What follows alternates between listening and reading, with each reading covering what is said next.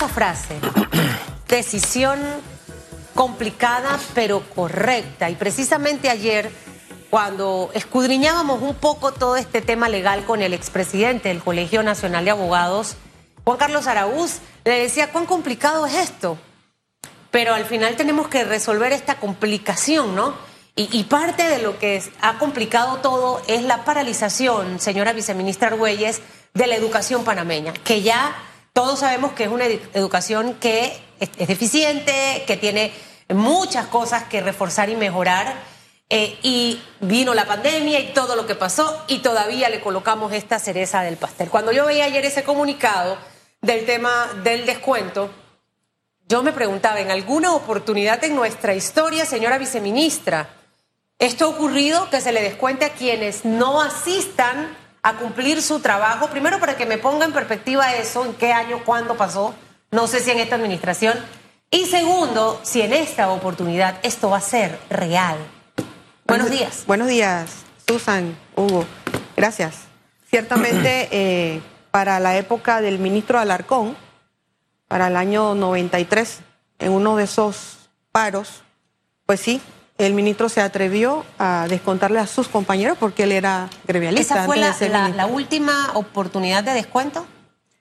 No, eh, descontó en razón de las ausencias. Y se hizo todo el ¿Pero en otras administraciones también ha pasado o esa es la...? No, también en la administración de la ministra Lucy se, hicieron descuentos, ¿sí?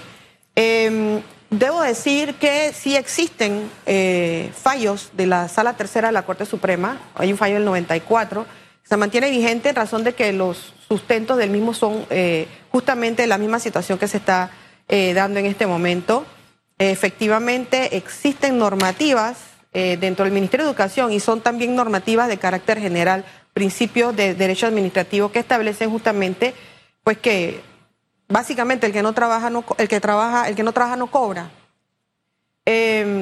Em, tenemos normativas dentro del Ministerio de Educación que establecen las derecho a licencia con sueldo, establecen las causales o los tres motivos con los cuales un docente tiene derecho a ausentarse y que se le pague. Esto sería, por ejemplo, enfermedad del docente, enfermedad o muerte de un familiar cercano dentro del segundo grado de consanguinidad y primera afinidad, o asunto personal urgente, que en todo caso es la actividad cuya atención no puede posponerse hasta, hasta días de asueto. Esos son días a los que la persona tiene derecho con sueldo, 15 días al año.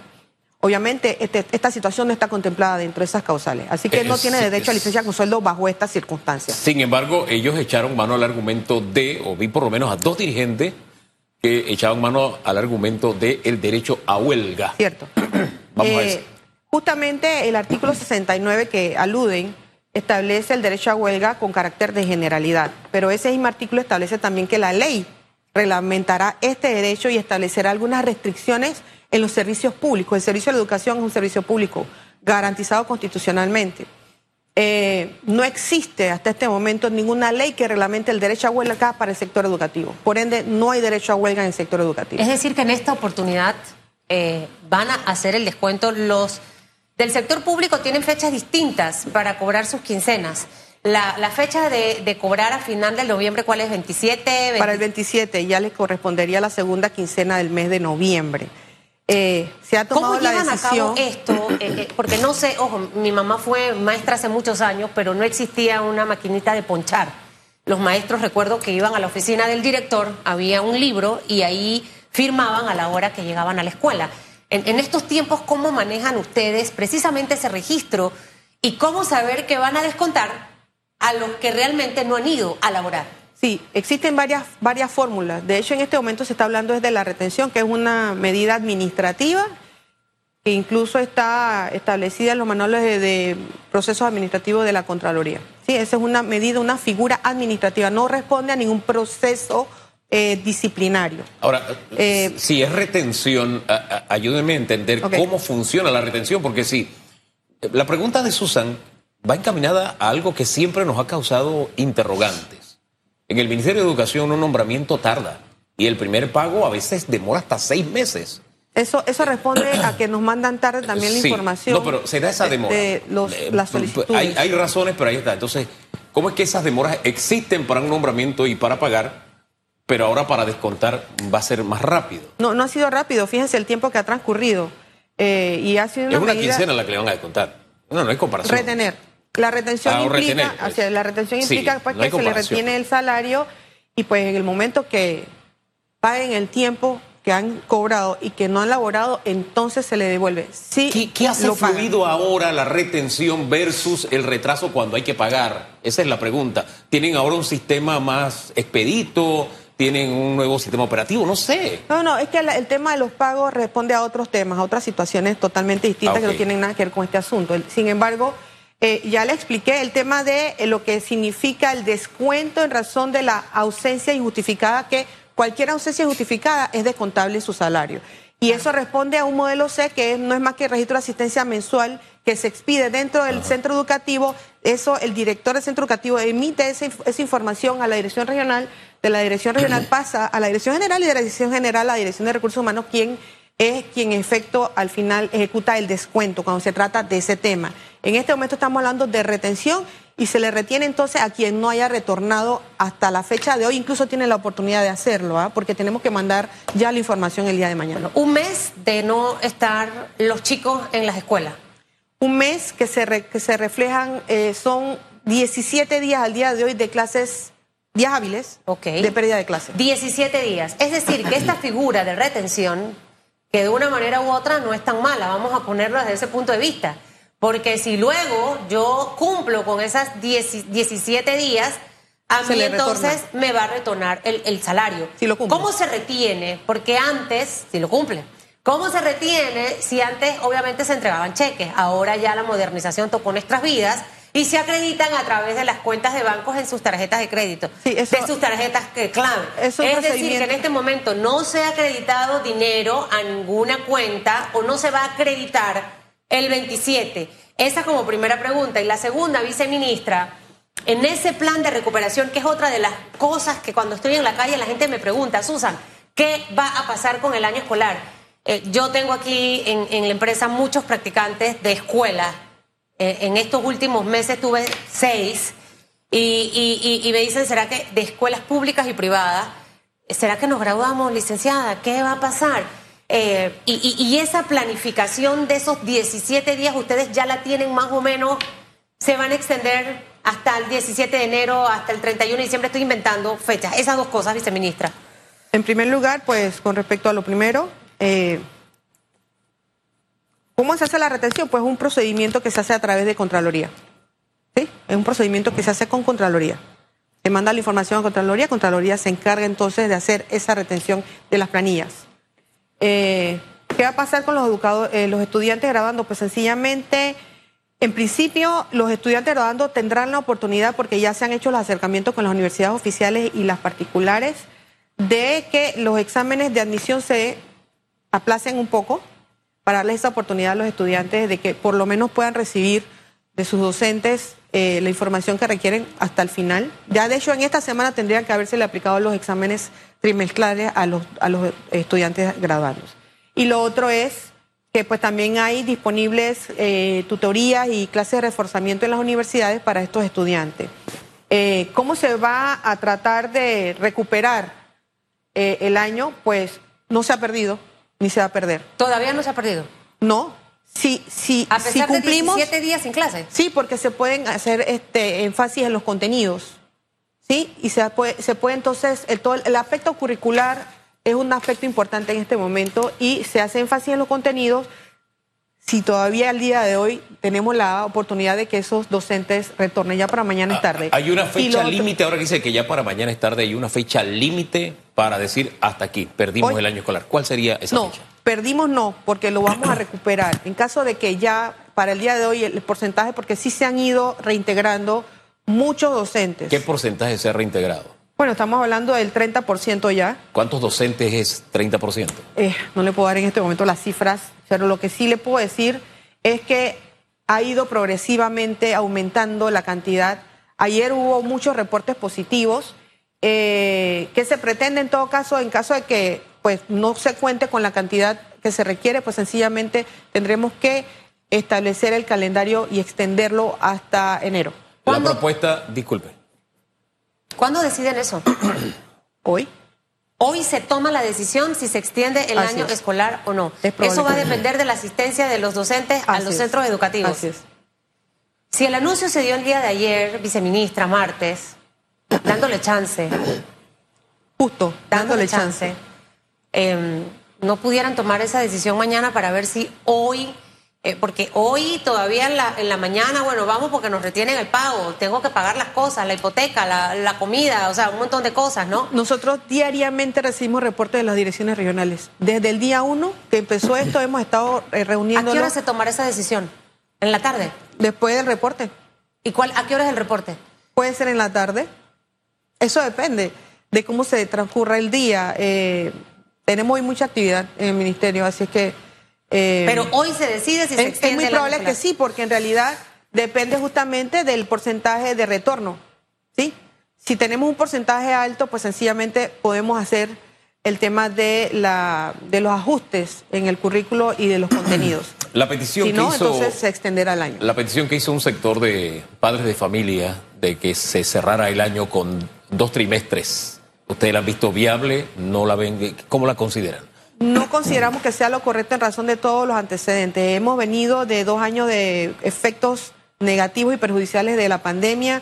Además, el año pasado tuvimos un paro también por un largo tiempo por el tema de la mesa del diálogo. Todo esto ha afectado negativamente a los estudiantes que también tienen problemas. Ahora mismo se han reportado muchos casos con temas socioemocionales. Afortunadamente, pues el ministerio cuenta también con el equipo que está dando atención a estos estudiantes y a los docentes también con respecto al aspecto socioemocional, porque efectivamente eh, todo se viene, todo se revive ahora con este tema. Eh, el hecho de que los estudiantes no puedan asistir a las escuelas, que no tengan esa eh, inmediación con sus docentes, con sus pares, sí les afecta emocionalmente a los estudiantes y hemos tenido muchos reportes de ellos. ¿Esos reportes de qué son? Perdón, ¿de qué son esos no, tenemos líneas abiertas donde el, el, personal de los guardianes psicopedagógicos a nivel nacional están atendiendo a los estudiantes que reportan eh, necesito regresar a mi escuela, tengo miedo de no, graduarme, o sea, hay muchas situaciones. Depresión, ansiedad. Sí, como no, por supuesto, muchísimos casos. Luego de, luego de tomar esta decisión, ¿ha habido comunicación? ¿Han tenido comunicación con los dirigentes gremiales?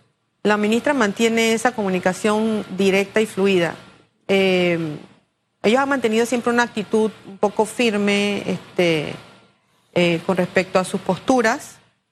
La ministra siempre ha sido una mujer pues que ha tratado de abrirse al diálogo a pesar de todas las situaciones que se han dado y de hasta irrespeto, pero eh, pues ella siempre está dispuesta al diálogo y por eso hemos hecho los llamados de esta forma, ¿sí? Pregunta sobre el PASEU, ¿qué está pasando con los estudiantes que sí están dando clases?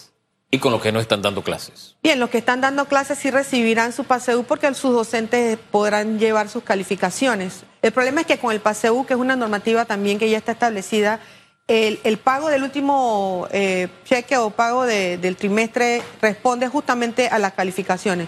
Y si los docentes no están y no califican a los estudiantes, pues los estudiantes no podrán recibir lamentablemente este pago. ¿Cómo se manejará ese desfase entonces con los que no están dando clases? Una vez, una vez se, emita la información, se pasa al IFARU y solo recibirán eh, los que han estado en clases y reciban sus clases. Otra de las preguntas que surge mucho en la gente, yo soy como la encuestadora, voy recabando toda la información. Susan, pero aquí hay muchos docentes que no están nombrados, que están graduados, que quieren trabajar, que no tienen oportunidad de poder entrar al sistema educativo. Yo mejor que nunca esté en el sector público, yo sería muy radical, eh, viceministra.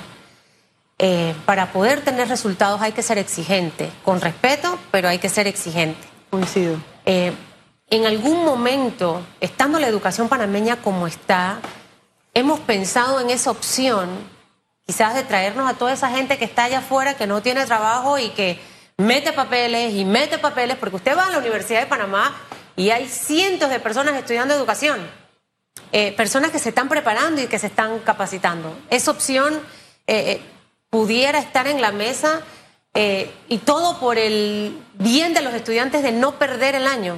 No lo dude. Yo en algún momento lo dije, creo que fue aquí en una entrevista, que había más de 25 mil docentes que están fuera del sistema y que quieren ingresar. Cuando eh, sacamos a concurso las posiciones vacantes, apenas llegamos a 3.000 disponibles. pero afuera hay 25 mil que quieren entrar. ¿Y esos 25 mil no pudiéramos llamarlos?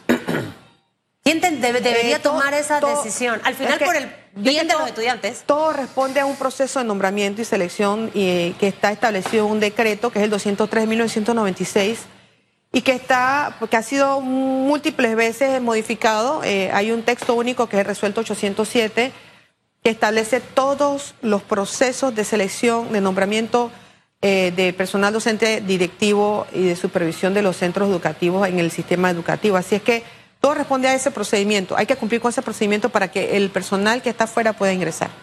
Debe haber una declaratoria de vacancia primero, supongo, me dice la lógica, porque usted está hablando de vacantes. Claro. 3.000 vacantes. Cuando existan vacantes, estas vacantes salen a concurso, se ponen a disponibilidad a través de las páginas del ministerio eh, con códigos, toda la información que, que representa la vacante o la posición que está disponible a concurso y las personas que quieren aspirar a esa posición, entonces concursan.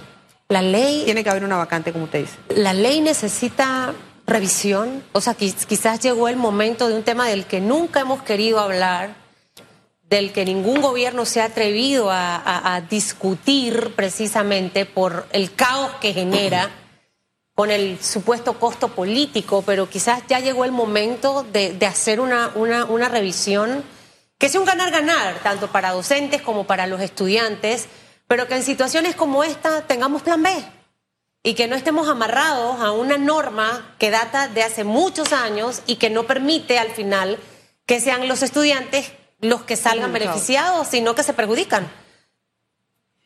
En el Ministerio de Educación tenemos normativa muy, muy, muy vieja. Eh, hace un momento les mencioné el decreto 681 que data del 52. Muchas de estas normativas y que fue modificado en el 97.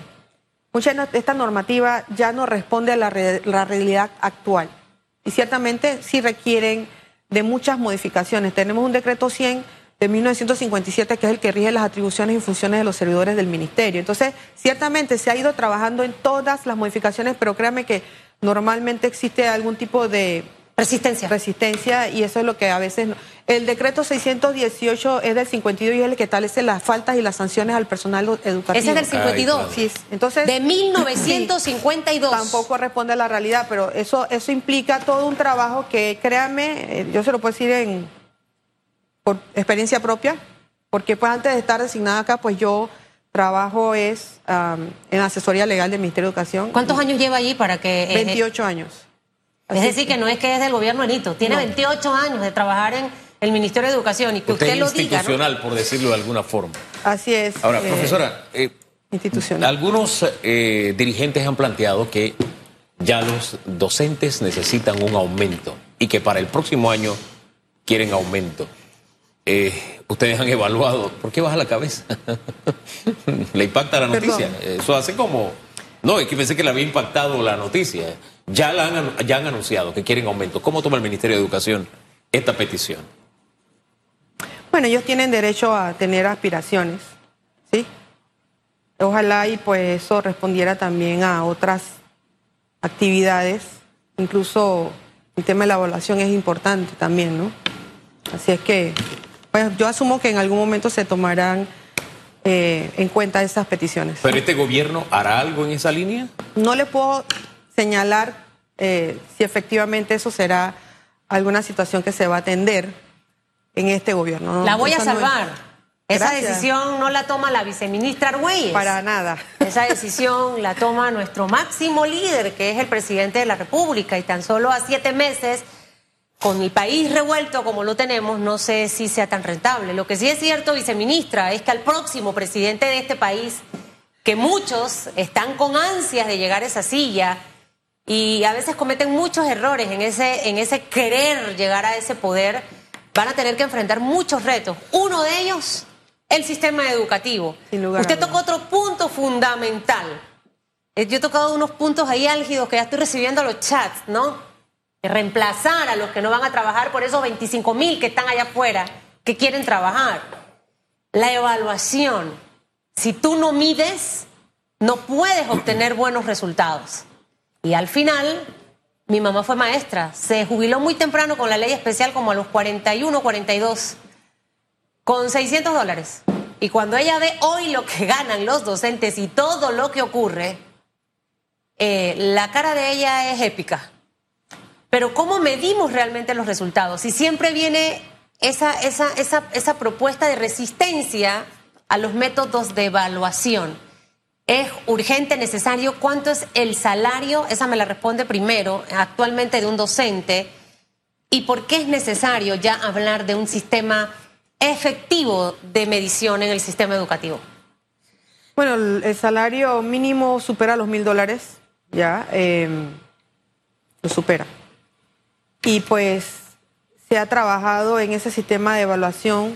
Em, eso responde también a otra normativa que se ha ido discutiendo y que pues en principio la evaluación no responde a determinar si el personal está o no calificado, sí, obviamente, pero para que en caso de que exista algún tipo de situación que resolver o que atender, pues se capaciten y resuelvan. Ellos entienden que esa evaluación es para destituir. Obviamente hay otras motivaciones que pueden generar esas, esos resultados, pero la evaluación no responde a eso, es para la mejora. Pero no se logra. Todavía no se ha sacado o no se ha terminado de discutir el procedimiento de evaluación a través de la normativa que la rige. Hombre, viceministra, muchísimas gracias por acompañarnos esta mañana y darnos luces sobre dónde estamos y hacia dónde vamos. Hay muchos claroscuros en el futuro todavía y en esos claroscuros a veces perdemos de vista que el sujeto y objeto de la educación es uno, es el estudiante. Y que si bien es cierto, toda protesta es válida, debemos medir cómo mi protesta por mi derecho afecta el derecho de otro, en este caso el derecho a la educación. Yo vengo de una generación que gracias a Dios eh, hubo docentes que si bien es cierto se dieron paros hasta de dos meses, de esos docentes casi la mitad nos daban clases de refuerzo. No había WhatsApp, no había nada de eso, no había Zoom, pero ¿sabes qué? Nos poníamos de acuerdo y en las tardes nos, nos daban clases. Eran docentes que, bueno, Creo que ese ADN todavía permanece en muchos de los docentes porque siempre insisto, yo los respeto, los quiero mucho. Tengo un hermano que es docente, para mí el mejor profesor del mundo, y veo esa entrega. Vocación. Y, mi aspiración es que esa entrega surja porque, hombre, las vías para luchar políticamente son infinitas. Y no necesariamente las únicas son las que afectan a los demás. Se las dejo hasta ahí. Gracias, le reitero, viceministra. Vamos a la pausa y que le vaya bien. en segundos. Este trabajo usted es complicado.